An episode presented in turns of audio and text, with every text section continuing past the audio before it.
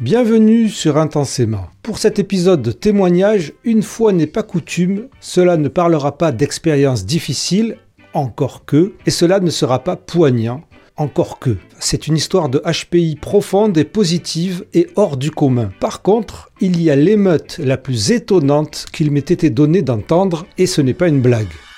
Je suis Raph et vous êtes donc les bienvenus UES sur Intensément Podcast, le média qui explore l'univers des HPI au potentiel intellectuel, neuroatypique et compagnie à la recherche des infos les plus fiables possibles avec une ouverture d'esprit critique.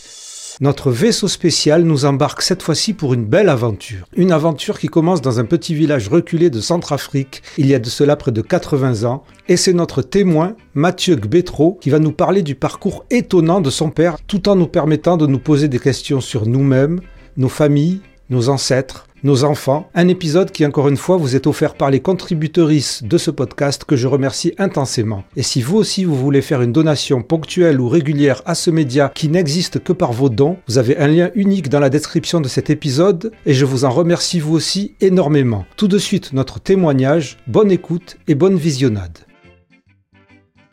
Mathieu Gbetro, je suis ravi de te recevoir sur Intensément Podcast. Ravi de te reparler puisqu'on a déjà eu l'occasion d'échanger, mais pas, pas dans le cadre de ton podcast en effet. Exact. Tu vas peut-être d'abord te présenter vite fait, sachant qu'il y a tout un podcast qui parle de toi et de ta rencontre avec le haut potentiel intellectuel, non pas sur Intensément Podcast, mais sur un autre podcast qui s'appelle Heureux et surdoué. Et l'épisode s'appelait... Euh... Le HPI par héritage ou quelque chose comme ça. Voilà, un, un truc comme ça peut-être. Et c'est comme ça que j'ai découvert ton histoire, bien que je t'avais plus ou moins rencontré sur le groupe Facebook HPI euh, sur Doué Testé uniquement. Et j'ai trouvé ton histoire familiale fascinante. Et c'est comme ça qu'on a commencé un peu à envisager cet épisode.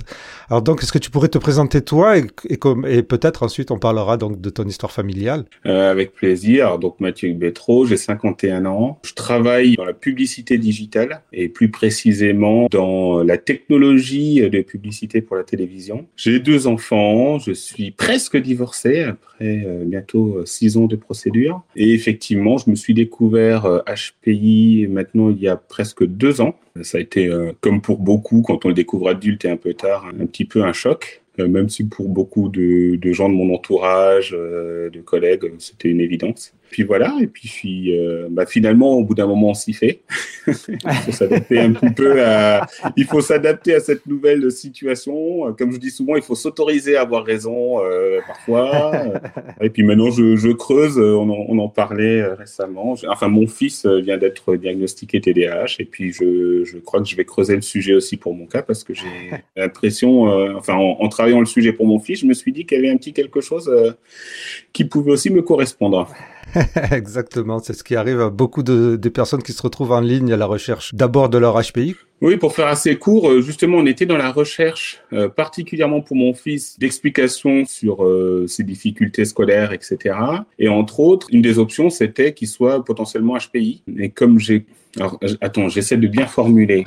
Euh, c'était probablement plus simple de me tester euh, moi, euh, sachant que il y a certaines théories qui disent en tout cas qu'il y a un aspect héréditaire dans le HPI. C'était plus simple potentiellement de me tester que de devoir euh, amener l'idée à mon ex-femme de faire tester mon fils. Alors, je me permets d'intervenir au milieu de cet entretien pour préciser que Mathieu, comme beaucoup d'entre nous, c'est donc à travers les mythes du HPI comme étant un problème que les difficultés de son fils ont été interprétées par les personnes vers qui Mathieu s'est donc tourné. Alors, si cela a permis à beaucoup d'entre nous, dont Mathieu et dont moi-même, de nous découvrir HPI, je rappelle qu'avoir un haut quotient intellectuel n'est normalement pas source de problème et que comme nous allons le voir, il s'agit souvent de quelque chose d'autre. Ben oui, et c'est pareil pour le TDAH au final. Hein. L'aspect héréditaire, c'est voilà, euh, parfois euh, plutôt que de tester euh, l'enfant, on pourrait tester le parent. Je, je lis souvent d'ailleurs qu'à l'inverse, il y a pas mal de parents qui se découvrent ceci ou cela une fois qu'on a fait le diagnostic pour leur enfant.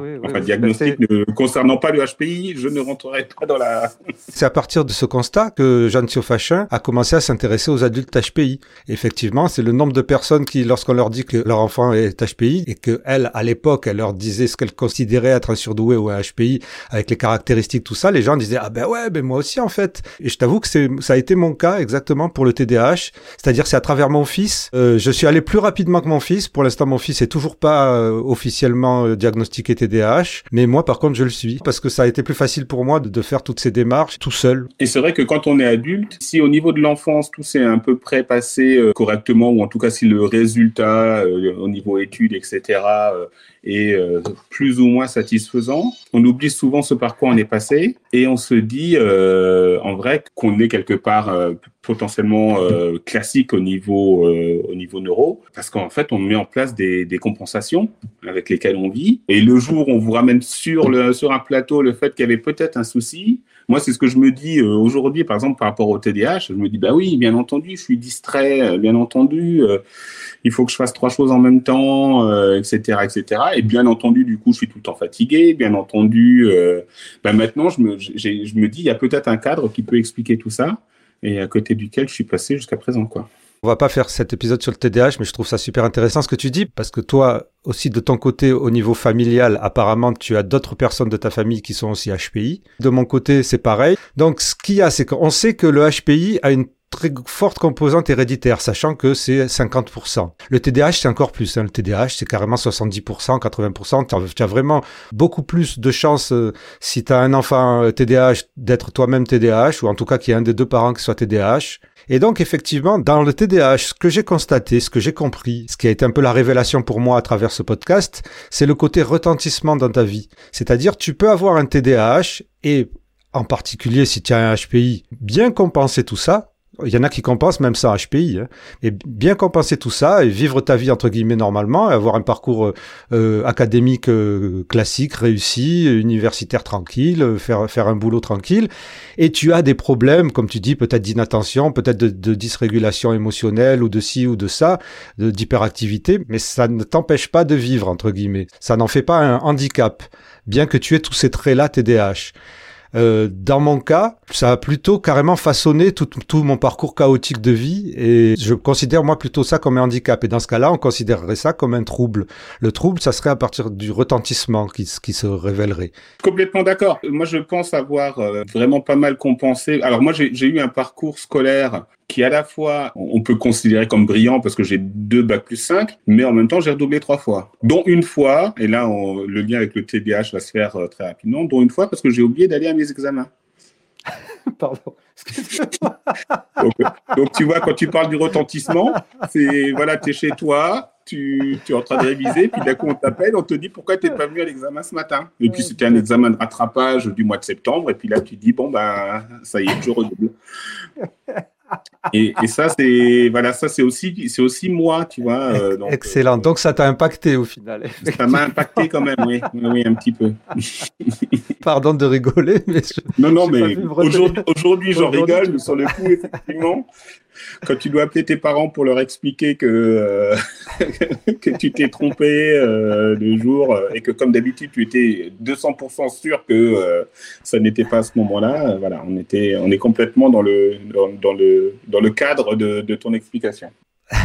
Et alors là, là où ton parcours euh, a résonné en moi, c'est qu'à un moment, donc je sais plus si c'est dans le podcast que tu en parles ou si c'est quand on en parlait ensemble, mais il me semble que tu en parles dans ton podcast. Euh, donc tu parles du parcours de ton père qui est parti de je ne sais plus quel pays d'Afrique, de son village ou de sa ville, qui a fait un parcours assez extraordinaire euh, et qui s'est découvert petit à petit qu'il était HPI. En fait, toi, tu as compris qu'il était HPI. Et ça a résonné chez moi parce qu'en fait, je me pose beaucoup de questions vis-à-vis de mes grands-parents, qui eux aussi ne sont pas originaires de France, qui sont d'un milieu plutôt pauvre. J'ai pas les explications, mais je me dis si c'est héréditaire, il y a beaucoup de chances quand on a un enfant HPI qu'un des deux parents soit HPI. Mais bon, apparemment, il y aurait des enfants, ça je sais pas comment ça arrive, mais il y aurait des enfants qui seraient HPI d'un seul coup comme ça dans, une famille, alors toute la famille n'est pas HPI. Mais à partir du moment où il y a un frère ou une sœur qui est aussi HPI, là tu te dis, bon ben là, euh, il n'y a pas photo, il y a au moins un parent qui est HPI. Et donc, s'il y a un, parent qui est HPI et que ça et que ça court dans la famille, il y a peut-être aussi les grands-parents qui seraient HPI. Bon, enfin bref, donc j'essayais d'exprimer ça et j'ai trouvé que le parcours que tu, que tu expliquais, même si tu n'allais pas dans le détail de ton père, était assez fascinant. Donc, est-ce que tu pourrais commencer par le début, si c'est possible? Oui. Alors, mon père est originaire de la Centrafrique et du Congo. Et il est effectivement né dans un village euh, relativement reculé, tu vois, sans électricité, euh, sans eau courante, etc. Un village comme on peut l'imaginer, euh, tout ce qu'il a de plus pittoresque. Et il est, de, mémoire, je crois qu'il est le deuxième enfant de la deuxième femme de mon grand-père donc dans une fratrie assez nombreuse, etc. Dans ce village, comme souvent, ben, il y a des visites familiales, etc. Et un jour arrive une personne de la famille, je ne sais plus exactement quel est le lien de parenté, je crois que c'est un cousin de ma grand-mère et qui lui habitait à la capitale euh, de la Centrafrique, à Bangui. Et mon grand-père, à ce moment-là, et je, crois que c'est vraiment de là, enfin, c'est de là que tout est parti et je l'ai jamais connu et je, le, je le regrette dans l'absolu, mais je le regrette aussi pour ça. Il a parlé du coup à cette personne de la famille et il lui a dit euh, cet enfant-là, en parlant de mon père, on saura rien en faire ici. C'est comme ça qu'on m'a retranscrit. Hein. On saura rien en faire ici. Emmène-le avec toi à la ville. Et je crois que mon grand-père avait en fait compris que mon père avait quelque chose de spécial. Euh, donc je ne sais pas te dire si euh, dans la fratrie il y a d'autres HPI, euh, parce en a beaucoup qui sont toujours au village, qui sont agriculteurs, c'est difficile de savoir. Enfin, on ne les voit pas d'ailleurs, on ne les connaît pas. Mais mon grand-père a dit celui-ci, il ne faut pas qu'il reste ici, en fait. Ici, on n'en fera pas bon usage quelque part. Et donc, mon père a été confié à l'âge de 3 ans à un oncle lointain euh, qu'il a emmené avec lui à la capitale et qu'il l'a scolarisé. Et euh, tout est parti de là. Et effectivement, puisque mon père a eu, euh, pour commencer, le bac préscolaire de deux ans. Il a sauté de classe. Il a sauté de classe. D'accord, d'accord. Parce que, excuse-moi juste de, te, de t'interrompre, c'est vrai que j'ai pas précisé quelque chose que je voulais dire en introduction euh, par rapport à cette histoire de d'hérédité du HPI et de faire et de fait d'avoir un HPI.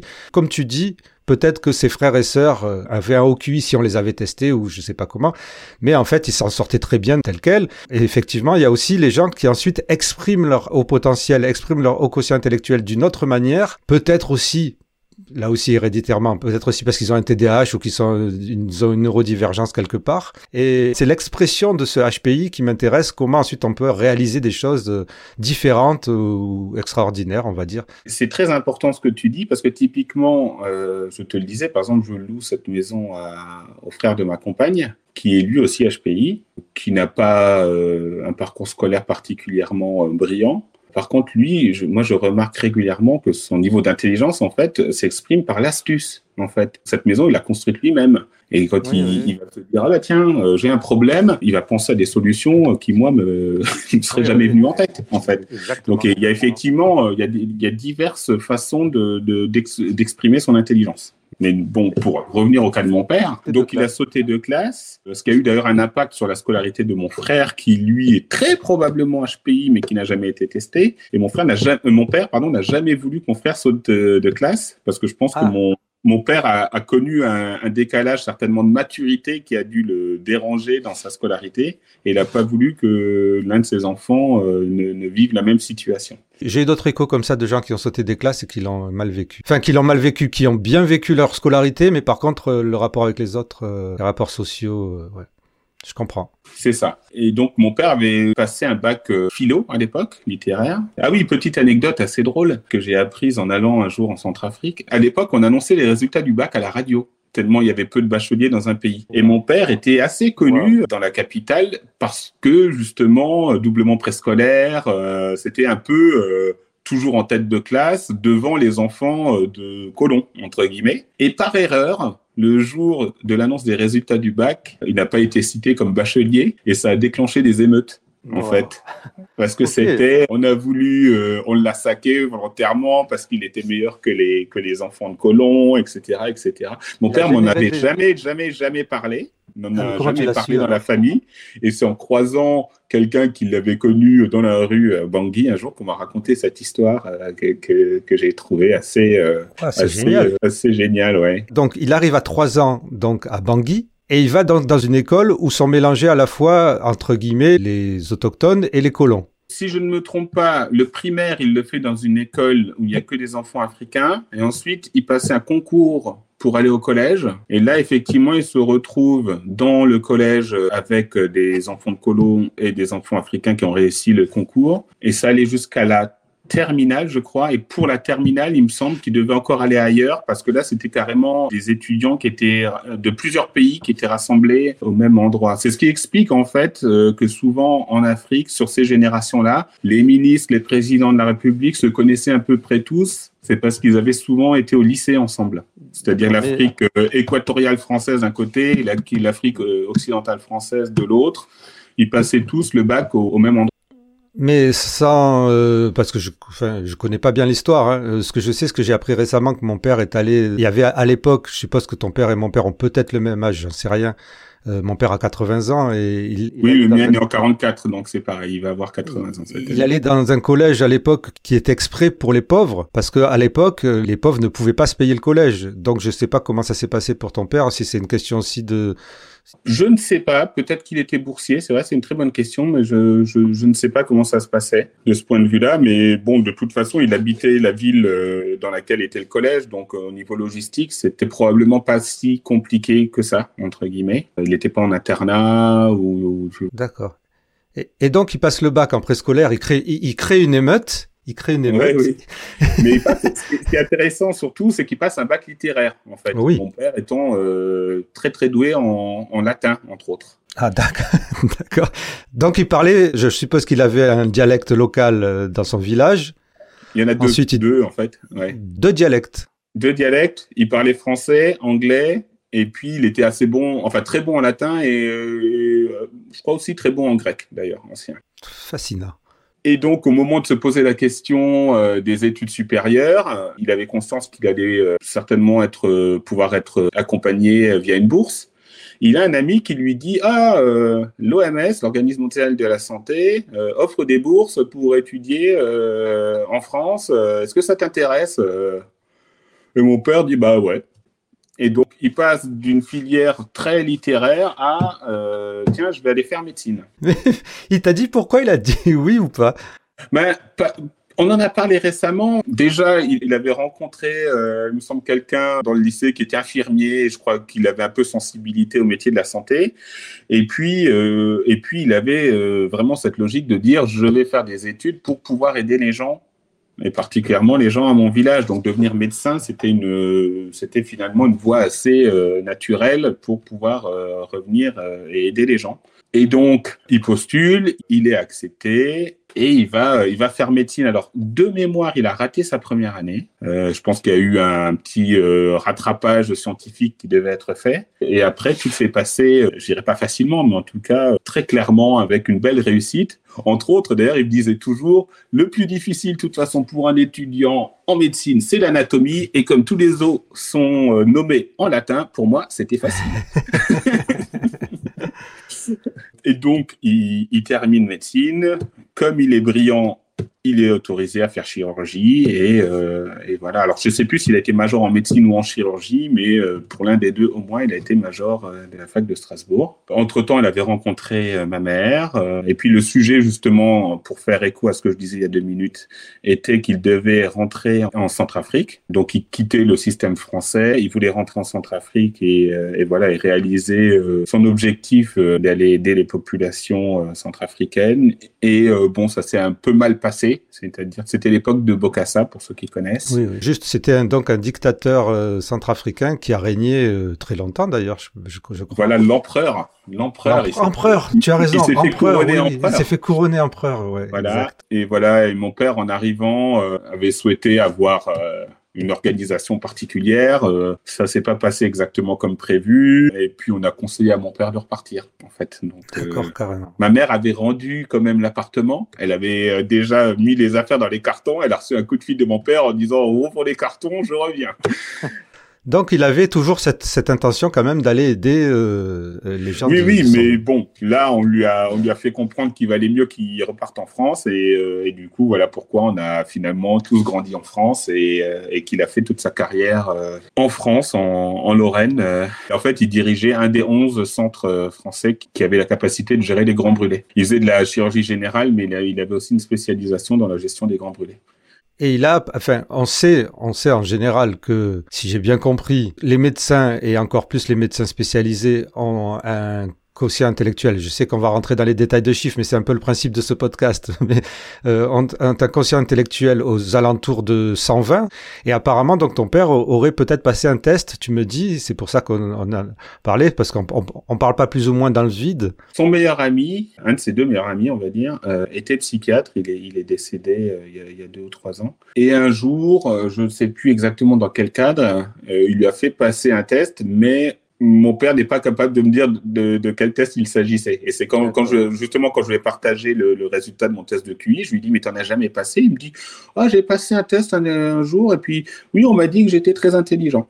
Mais euh, est-ce que c'était un test de QI? Euh, Si oui, euh, quel en a été le, le, le résultat? Je, je, je, ne sais pas je pense qu'on ne saura jamais. Mais c'est un peu comme l'histoire de mon frère qui qui n'a jamais passé de test de QI, euh, à contrario de deux de mes neveux, par exemple, mais qui sont eux les enfants de ma sœur, qui ont passé des tests de QI, qui sont tous les deux HPI. Donc, on continue dans la famille. Tes deux neveux, les enfants de ta sœur, sont HPI testés. Voilà, eux ils sont HPI testés. Enfin, il y en a. Alors, il y en a un qui est HPI euh, ayant dépassé 130 et l'autre est à 129 ou quelque chose. D'accord, oui, ouais, bon, ben c'est pareil pour moi. Je suis pas dans cette histoire de, de, de seuil voilà. infranchissable. Sachant que ma sœur, elle n'a pas été testée, mais elle nous a, euh, nous a démontré deux trois fois, euh, voilà, qu'il y avait peut-être quelque chose. Mais il semblerait que que le père de mes neveux soit HPI aussi. Mais oui, parce que c'est normal en même temps. C'est entre guillemets, c'est ce que disait Stéphanie Aubertin, qui se ressemble, s'assemble. Enfin, et tu me parlais de de test à l'armée, c'était toi ou c'était ton père ou euh, euh, C'est mon frère. Je suis encore de la génération du service militaire. Moi aussi. Euh, et en arrivant aux trois jours, qui n'en était plus qu'un d'ailleurs, ben on, on, il nous faisait des tests de logique. Exactement. Et je ne sais plus pour quelle raison, quelqu'un passe à côté de moi, un militaire, et me dit, il regarde mon nom, il fait Ah, mec Bétro, vous êtes le frère de d'Olivier de, de, Bétro je dis ben oui, pourquoi vous le connaissez? Et il me dit ah bah euh, il a le record du, il a le record des résultats du. J'ai dit ah ça, ça m'étonne qu'à moitié. C'est ce que je disais à Noël Marchisio, le boss du groupe Facebook HPI Testé uniquement, et qui avait découvert aussi son, son HPI aussi avec le test de l'armée. Et, et, lui aussi, pareil que moi, il savait pas qu'à l'époque c'était des tests qui étaient reliés aussi, qui concordaient avec des tests de QI. C'est là qu'on voit en fait quand les gens disent oui, mais les tests de QI, tu les passes une fois, tu peux avoir un score, et puis une autre fois, en fait, tu as un autre score, et une autre fois, tu as, un autre score. Moi, ce que je constate, c'est que quand j'étais petit, j'étais, enfin, encore une fois, il s'agit pas de se, vanter ni rien du tout, mais j'étais parmi les meilleurs de la classe tout le long de, de ma scolarité. Quand j'ai passé le test de l'armée, on était une centaine, après, ils sont venus en appeler 6 ou 7 pour faire officier, ben, j'en faisais partie, et puis, vers 50 ans, j'ai été testé, et voilà. Donc, en fait, euh, il y a une continuité dans les résultats, malheureusement ou heureusement, je sais pas.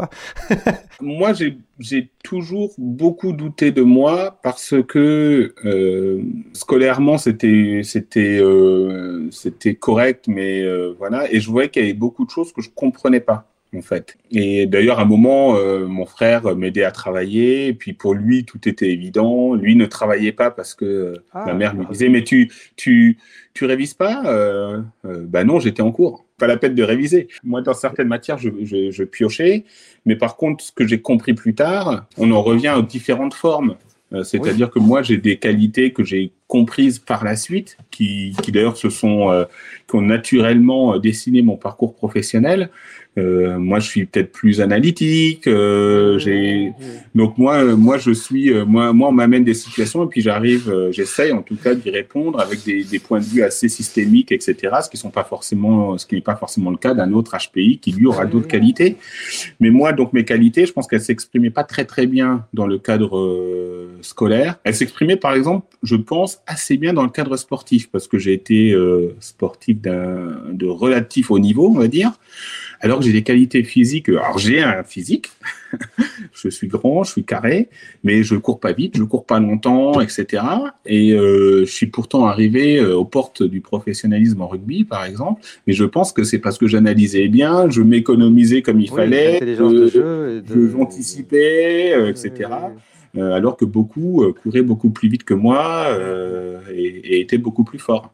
Et c'est là où je pense que le test de QI, il est intéressant. J'ai un pote qui m'a dit, après le test de QI, il a analysé son test, il a compris ses forces, ses faiblesses, et il les a appliquées à son boulot. Et donc c'est intéressant de voir un peu chacun comment euh, comment chacun utilise ses forces et ses faiblesses. Euh, Aucun d'entre nous n'a le même, n'a les mêmes scores, sauf ceux qui sont vraiment homogènes comme ça, mais apparemment c'est très rare. Il y a moi. ah oui. Donc toi, tu es THPI et en plus très homogène, ben dis donc. Ah ouais, il paraît que, oui, il paraît que c'est rare.